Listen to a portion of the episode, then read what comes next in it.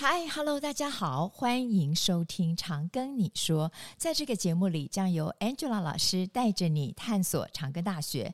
今天呢，Angela 老师呢要跟大家呢聊一个很特殊的主题，也是现在非常流行的主题。因为呢，AI 融入教育呢，已经进入了一个新时代。其实很多学校呢都开始面临了生成式 AI 工具对于大学教育或者是教育等等的一些相关的影响。那么，什么叫做 AI 生成式呢？这个呢，就是现在最夯的 ChatGPT。今天呢，我们邀请到 AI 人工智慧学士学位学程主任张贤宗教授来跟我们介绍 AI 生成式，也就是 ChatGPT。首先呢，我们就先请张老师呢跟我们介绍一下什么叫做 ChatGPT。好，生成式的 AI 其实有很多不同的方式，哈，就是。呃，有语言的啊，有图形的啊，然后有影片的。哦，那现在就是最夯的，就是语言相关的这个 Chat GPT。哦，那什么是 Chat GPT 呢？其实它就是一个大型的语言模型。哦，那什么是语言模型呢？就是它的能力其实也没有特别厉害，就是它你讲了几个字之后呢，这个大型模型呢可以帮你预测下一个字是什么。哦，所以它就利用这种能力去生成我们看到这些对话也好。嗯，所以所谓的 Chat GPT，它原本就是由 GPT 这个大型的语言模型而来的。嗯，哦，那这个大型语言模型就我刚刚说，它可以预测下一个字，一直一直一直预测下去。嗯，哦，所以我就可以得到一个完整的对话。好，那 Chat GPT 跟 GPT 最大的不同就是，因为这个语言模型一直预测下一个字，它可能回答的东西不是你要的嘛。哦，比如说你问他一个问题，说，诶，请问，呃，今天的股市啊，呃，是几点？好，他就告诉你说，关我屁事。这也是一，它也是一个回复啦。是，对对对，哈所以它的回复可以有很多种，它都是属于这语言模型的一个范畴。所以 ChatGPT 就是想要透过另外一个训练，让它的回答呢更符合我们正确，对，更符合我们想要的那个样子啊。就是你要端端庄庄的回答我，我问你一个问题就好好的回答，不要回答一些不相关的东西。好，所以现在我们看到的 ChatGPT 它就透过非常大量的这种 QA 的模型去训练，再加上它自己也可以产生。一些 Q A 的这些呃对话这些句子哦，所以他可以回答一个很很正式的，然后呃一本正经的回答你所有的问题这样子。所以就是我们现在看到 Chat GPT 从它的不管是三点五也好，或者是现在的四点零也好，反正就它训练的资料集以及它的模型这个大小越来越大，然后它可以回复的问题，因为模型大小的改变，逻辑性越来越好，所以变成现在四点零的样子，就是大概 Chat GPT 大致的样子。其实啊，前阵子我也曾经把它拿来玩过。我发现我给他一些问题哦，我发现有的问题他答对，有的问题他答错。例如我问他说：“呃，什么是长庚大学？”诶，他一本正经的告诉我，长庚大学是一个大学啊，它在哪里哪里啊？但是仔细往下看，他有些讯息不大对诶。然后发现到说，他其实把一些知识拼凑起来。结果呢，我就再玩了一下，我就把它修正了一下，我把长庚大学真正的。讯息呢？回复给他，他告诉我说：“哦，谢谢你。”诶，我好像发现他在我给他问题，其实我也开始教了这个机器。那老师是不是利用这样的一个模式，他就不断的在搜集资料，然后不断的让他的这个人工的脑袋变得更聪明了？嗯，我想所谓的人工智慧啊，我觉得应该从人工智慧它的。设计的概念开始说起啊，所有人工智慧就是想要透过机器去模拟人类去做一些事情嘛。嗯，那你也可以想一下，你问你旁边的同事一些比较冷门的知识啊，他可能概念性知道它是什么东西，可是他有时候回答给你的答案也没有办法很准确的回答你数字。对对，所以你问他，呃，长庚大学有几个学院啊？他可能告诉你有六个，或是有五个，因为他对大学这个字跟长庚的这个连结，以及他所获得的。知识在它大型的模型里面呢，其实不是很准确的可以连接，因为它不是搜寻引擎，是。哦，它不是呃很准确的告诉你一个呃已知的这个知识，它是把这一些资料呢，把它模糊化之后，内化成它的这个类神经网络的这些东西，对。对，所以概念型的他可以回答的很好，啊，可是你想要有正确答案的，哦，譬如说你想要问他中华民国有多少人口啊，哦，他可能就没有办法很准确告诉你一个数字，哦，所以。越需要正确答案的，哦，他可能越没有办法给你正确答案。可是如果是概念型的，哦，他的概念通常会是非常的清楚，而且因为他看过很多资料嘛，所以他的概念可以回答的非常的好。所以我觉得基于这一个特性哦，我们在使用 Chat GPT 的时候，不应该特别去问他需要正确答案的这种问题。对对对对，反而是概念型的，你有什么概念不清楚，问他，他反而可以很清楚的告诉你。那你刚刚说到说，哎，你问他长庚大学，他给你错误的答案，你就试着去训练他嘛。对。那目前 Chat GPT，呃，它只能在你跟他对话的那一个 context 之下。他会做跟动啊，哦，那在那里，对对对对，那它目前它的那个 core 的那一个神经网络呢，目前是不会做更新的，所以等到你那个，对对，你下次再问他，他又忘记，他又忘记，对。但是我想那个 Open AI 应该会收集很多相关的 QA，对，他可能在下一代他就把这些新的 QA 再拿去做训练，也许下一次他就对了，他就对了，对对对。我觉得啊，Chat GPT 啊，最好玩、最好用的其实是翻译。耶，老师，你有没有这样觉得？我觉得他翻译出来的东西哦，他的文法很正确，他甚至于比 Google 翻译还正确。对，它是一个 general purpose 的一个呃大型的语言系统嘛，哈，所以他对那个事情的理解啊，跟那个翻译的能力或者组织的能力啊，其实是非常的好，因为他看过的那个不同的知识是比较多的，哦，所以他在翻译上会你会感觉他比较通顺。对，对，有没有比较好我不知道，但是它就是比较通顺。对，那我觉得这是因为，因为它是一个大型的语言模型，它看过各式各样不同的语言，嗯、哦，所以它在不同语言之间的转换，它的效果会比较好。哎，张老师。我觉得啊，最近啊，非常多的学生啊，在交报告的时候，我都开始呈现怀疑的态度。因为以前看学生写作业，感觉没那么的流畅，文笔也没这么好。那么我现在就在担心了哈，我们长庚大学的师生啊，到底呢要怎么样善用 ChatGPT，而不是去误用它？您个人有什么样的看法？我们需要有没有什么样的准则？呃，我想。ChatGPT 是一个很好的工具嘛，那资讯产业发展到现在，其实也出现过很多很好用的工具，譬如说，我们曾经出现过很好的计算机，你可以思考看看，我们是不是会反对学生用计算机？哦，然后我们也出现了 PowerPoint，然后出现了 Office 的很多软体，是是，然后后来出现了很好用的 Google，嗯，对，我们可以搜寻很多东西。好，那我觉得这些新的这个科技出现呢，其实都一直冲击我们的教育的产业，哈，尤其在大学里面。那你就可以回想一下，以前这些新的科技出现的时候，我们是抱持什么态度了？我想一开始我们还是会觉得，哎，这东西对我们有冲击，我们就会思考怎么去使用它。那老师会禁止学生用计算机吗？会，某一些课程，对，所以当你。计算的这个过程呢，是你这一学习这个科目最重要的一个东西的时候，嗯、对，那你当然就不能用计算机来完成它嘛，啊、因为这是你的基础能力嘛。嗯、好，所以我想 Chat GPT 或是 Google 也是一样，如果 Chat GPT 回答问题的内容呢，就是你要学习的主要的内容的话，嗯、那你就不该用 Chat GPT 来产生内容来当你的作业交出去。啊，因为这样就违反了你学习的目的以及你的诚信嘛。因为这个作业老师就是要你自己把它完。成，可是你却用一个生成式的这个东西来完成它主要的内容，好，所以我想长庚大学还是保持，就是希望大家可以好好使用 ChatGPT 这个工具。嗯，可是当这个工具生成的内容呢，已经跟你所要学习的内容完全是一样的时候，那你应该就适度的使用，或是不要使用嘛。嗯，那可是如果你只是把它拿来，比如说你觉得你每次写那个文字都常常会有错字啊，或者是呃非常的不通畅啊、不通顺啊，对，那你可以透过 ChatGPT 帮你做一些改错字，帮你做一些润稿的动作，我觉得这些都不违反使用 ChatGPT 的这个动作。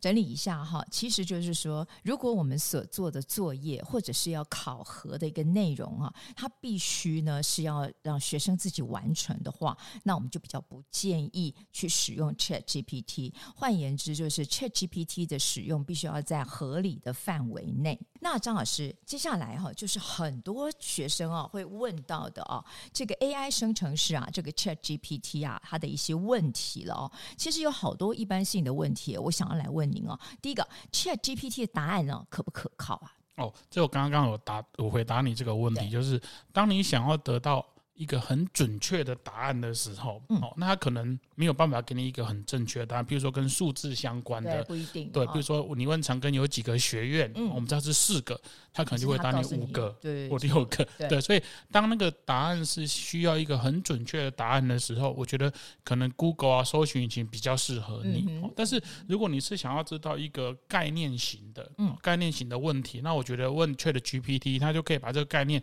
整理的很好，用不同的方式来回答你这个问题。嗯、所以说，ChatGPT 答案是不是可靠，跟你问的问题有关系。关系，所以要问对问题。对，所以你问的问题，如果是想要得到正确答案，它可能常常给你不可靠的答案。嗯、那如果你问的问题是概念型的解释，它通常回答的非常的好，而且很可靠。很可靠。对。哎，老师，我觉得我曾经跟我的朋友一起玩过，我们三个人坐在一起问 ChatGPT 同一个问题哦，结果我们拿到的答案哦，哎，好好玩哦，都不一样哎。我想问您哦，如果问同样的问题，不同的时空地点，他的答案会一样吗？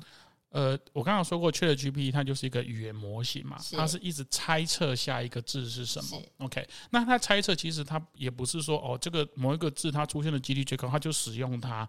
它会根据上下文啊，也许你前面问了三个问题，它知道你是对长庚大学比较有兴趣，对所以你们在这个时间点在问问题的时候，它回答的答案可能就跟长庚大学比较相关。嗯、哦，所以它是有一个语境的。啊、哦，所以语境不同，路径来的。对对对对，所以不同的题目是相同的题目。只要语境不同，他的回答可能就不同。好，就算在一个全新的，就没有跟他做任何的对话，你问他一模一样的题目，他还是会有一点不一样，因为他在生成的时候其实是有一点呃有点乱数的概念啊，就是只要是符合那个语言模型，但是他他可以有很多不同的说话的方式嘛。我们平常人说话也是这个样子。OK，所以相同的题目可能会得到不同的答案，但是它的概念，然后它的架构啊，可能会很接近。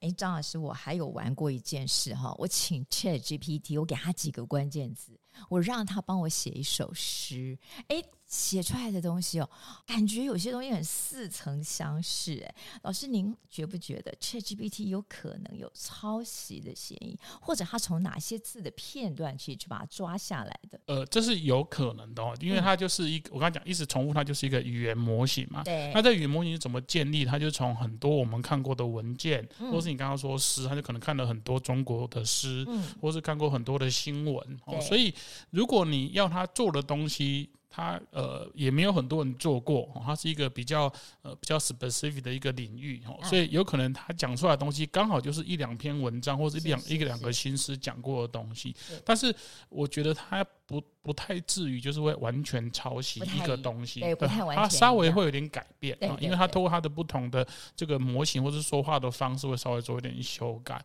所以应该是不会完全一样。不会，这是似曾相识，似曾相识，然后觉得好像曾经在哪一首诗斗上哪一首诗斗起来的那个感觉。对对对。那老师，请问一下哈，除了刚刚 ChatGPT 以外，我们还有没有其他的那个生成式的 AI 工具啊？你刚刚有讲一部分哦。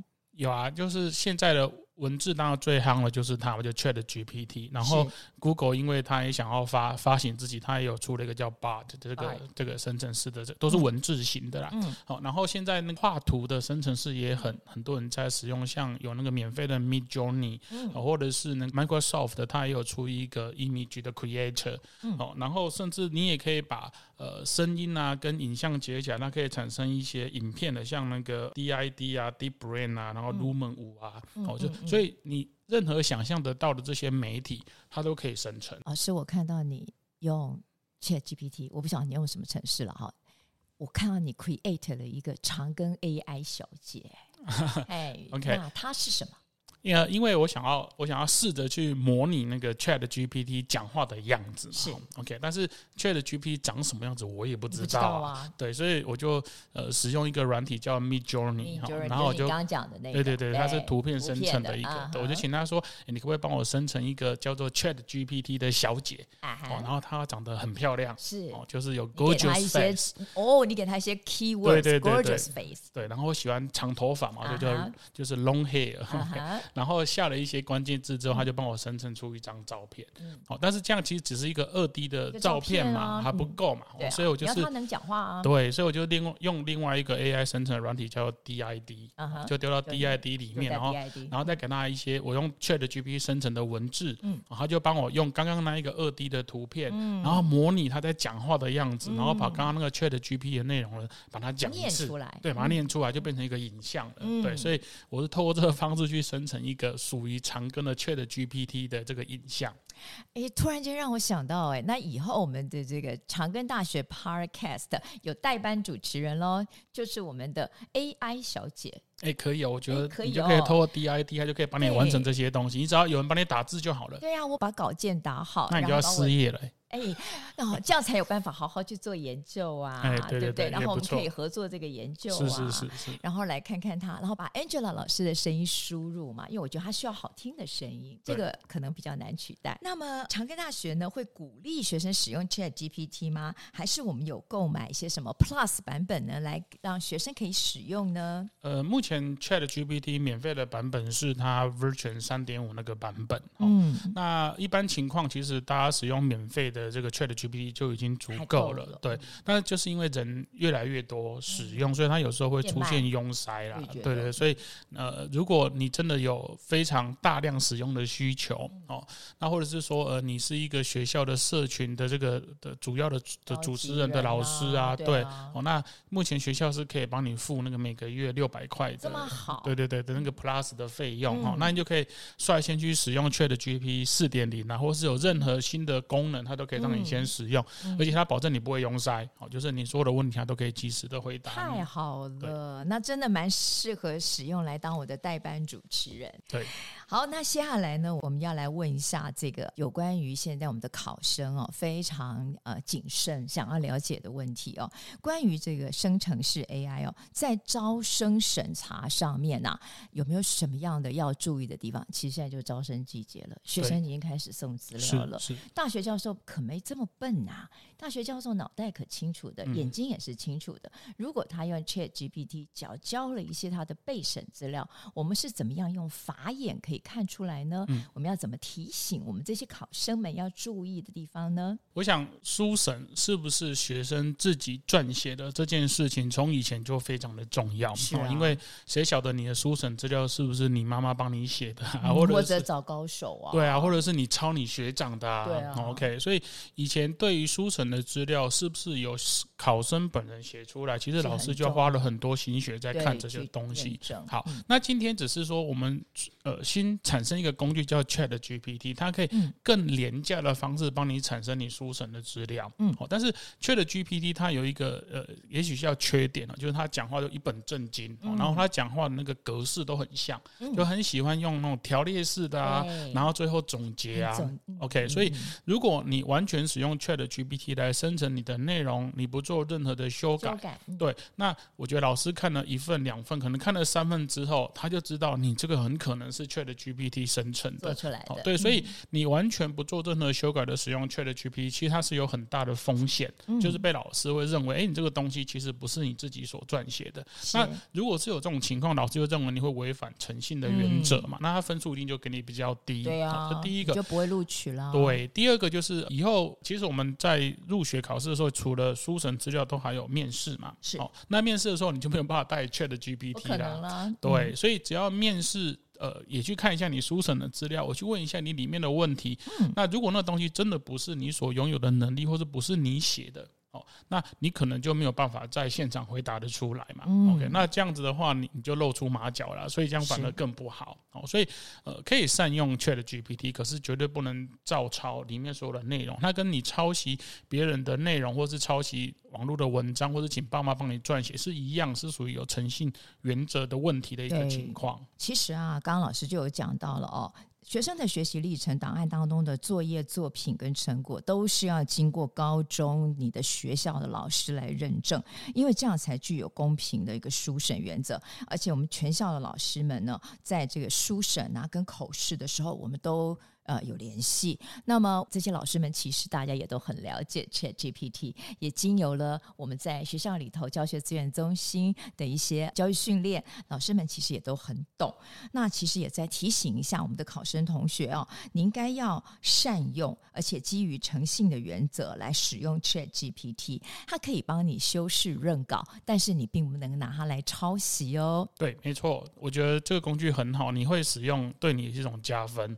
但是呢，我觉得不应该完全抄袭它。那今天呢，我们的这个节目的第一段呢，就到这里结束。那么下一个部分呢，下一集呢，我们要跟大家聊到的是 ChatGPT 在教学上的一些使用的疑问，这也是在解释给高中老师还有我们的大学老师的一些疑问。接下来呢，就是我们更重要、更重要的，在大学端对于 AI 生成器的使用，在学术跟学位论文上面的一些疑问，那么敬请期待我们下周的节目哦。